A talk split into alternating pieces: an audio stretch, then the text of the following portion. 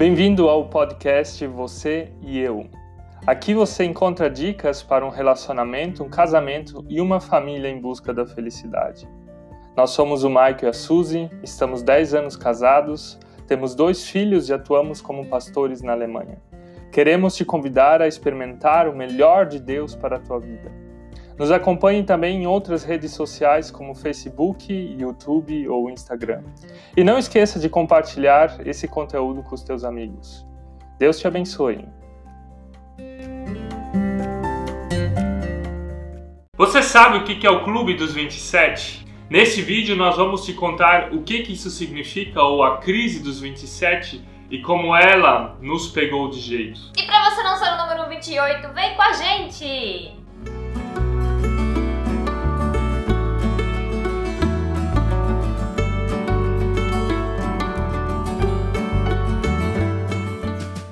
Já não viu falar em Kurt Cobain? Pois é, com ele se começou um clube onde famosos, na maioria deles músicos, tiveram algo em comum nas suas histórias. Eles morreram ou se mataram com 27 anos. Além do Kurt Cobain, um outro famoso que morreu perto dos 27 anos foi o Avicii, faz agora dois anos, até saiu um documentário contando a história de vida dele. Há pesquisas que mostram que nós seres humanos passamos crises de 7 em 7 anos, ou seja, do 0 ao 7, 7, 14, 14 ao 21 e matemática você sabe como continua. Mas aproximadamente a cada sete anos vem uma nova fase de vida e com uma nova fase de vida vem uma crise de identidade. A partir dos 27 você realmente é adulto, passou toda a fase da adolescência e juventude. Crise de identidade significa quem que sou eu, por que, que eu estou aqui, o que, que eu quero fazer da minha vida, qual é a minha profissão, o meu trabalho. E geralmente é nessa fase onde você já terminou seus estudos, ou você já começou uma família, ou você se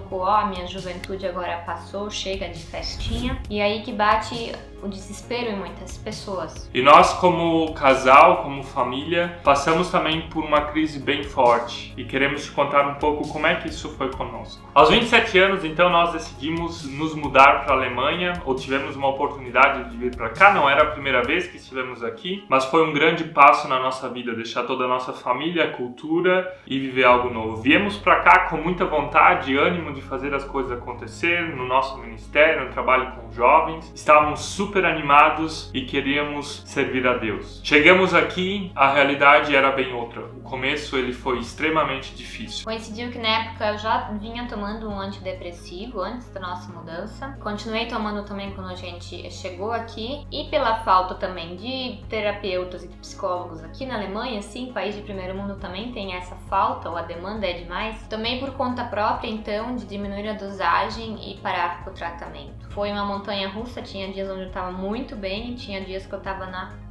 fossa. E a gente sempre conversava muito sobre isso e a tendência era dizer, não, foi errado vir pra cá. E na verdade isso eram coisas também do passado que vieram à tona. Era essa coisa de sair da tua juventude se tornar agora realmente adulto. Eu tinha uma expectativa muito alta de que eu ganharia uma bolsa. E isso também não deu certo. Eu consegui ficar um semestre numa academia de artes aqui de Stuttgart, só que depois eu teria que bancar por conta própria. Então foi mais um motivo que me deixou muito bad. E eu fiquei bem mal na época porque eu tinha uma expectativa, eu tinha a ideia de que eu sabia trabalhar com jovens e tudo aquilo que eu fazia não dava certo. Na verdade, os grupos iam diminuindo, cada vez vinham menos pessoas e eu achava que eu tinha que trabalhar mais, eu tinha que mudar mais coisas, mas tudo que eu fazia, na verdade, fazíamos nós dois várias coisas juntos, acabava não dando certo no nosso ministério. E uma coisa que me irritava muito na época é que as pessoas me perguntavam: Oi, Suzy Viguetes, tudo bem? E isso me irritava muito, porque na verdade não era essa questão assim de tudo, tudo bem, né? Porque é uma pergunta tão vazia e sem sentido, mas é porque eu realmente não estava bem e as pessoas me perguntavam isso. E não é com qualquer pessoa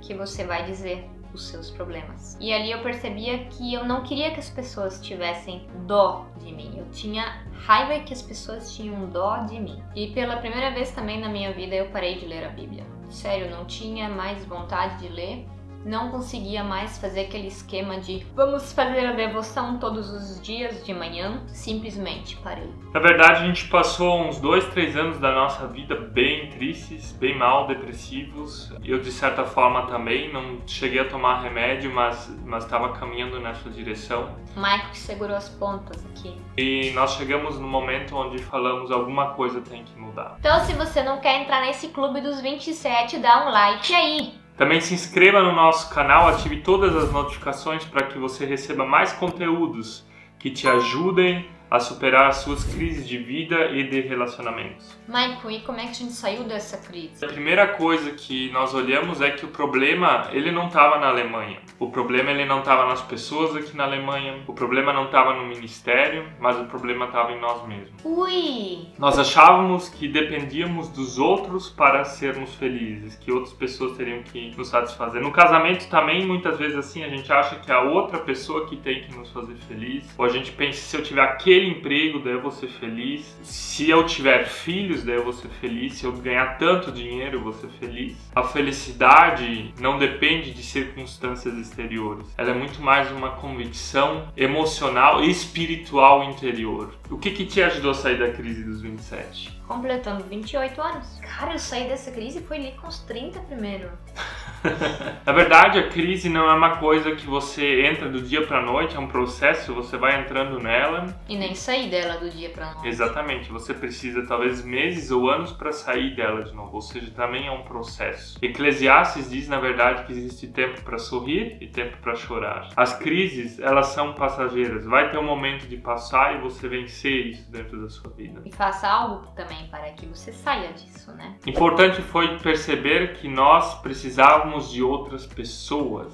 Que de crise você não sai sozinho, você precisa de um mentor, de uma mentora. E eu sei de um dado momento onde a gente voltou médica e eu tava com três receituários de, de remédios. Eu fiquei intrigada. Eu falei, não, Michael, não pode ser, tem algo errado aqui. E na verdade eram vários sintomas psicossomáticos. É, a Suzy tinha alergia de tudo. Dor de dente? Passava uma alergia, era outra. Tava o tempo todo no médico, tava o tempo todo no dentista. Eu também, né? A minha pele começava a descascar. Quer dizer, o nosso corpo ele trazia esses sinais psicossomáticos e mostrava que a gente não estava bem. E na verdade o problema tá aqui dentro, né? É, emoção, é emocional que não está bem. Voltando então do médico com esses trocentos receituários, me veio na mente uma pessoa que já tinha se oferecido para me ajudar. E foi muito importante conhecer conhecer ela, pois nas nossas conversas ela me fez perguntas assim que me fizeram parar para pensar e me deram explicação de muitas coisas, do porquê que meu corpo estava reagindo assim, do porquê que eu estava tão triste. E na época eu tinha muito problema no, no aleitamento, na verdade eu tinha leite demais, e isso me causava muita dor. Eu tinha entre 7 a 10 dias toda semana eu tinha leite empedrado. Eu ficava muito, muito mal, muito fraca, só queria ficar deitada.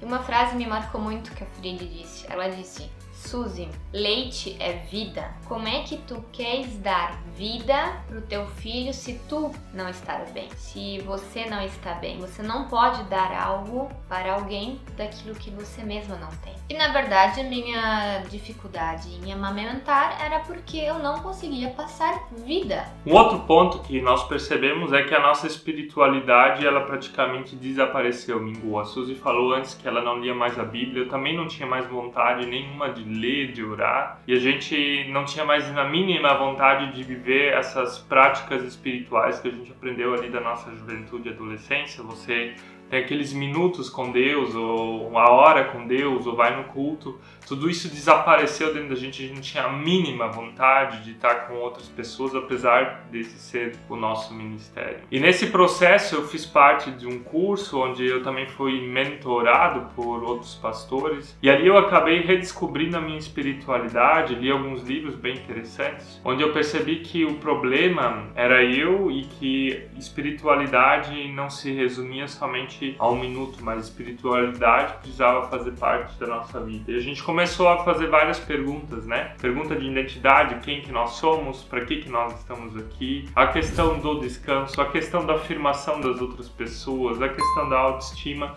Tudo isso eu entendi que fazia também parte do meu processo de espiritualidade. A gente percebeu que Deus, ele é tudo e Deus ele dá vida e Deus está tá em nós. E Deus quer que a gente traga para fora o melhor que ele colocou dentro de nós. Apesar de sermos pecadores e tudo mais que a gente escuta na igreja, mas Deus ele quer que a gente supere crises. Crise a gente supera só quando vive com ele, em intimidade com ele. E se você gostou desse vídeo, não esqueça de deixar seu comentário e talvez escreva ainda qual dos famosos que você conhece que fez parte do clube dos 27. Nos vemos no próximo vídeo.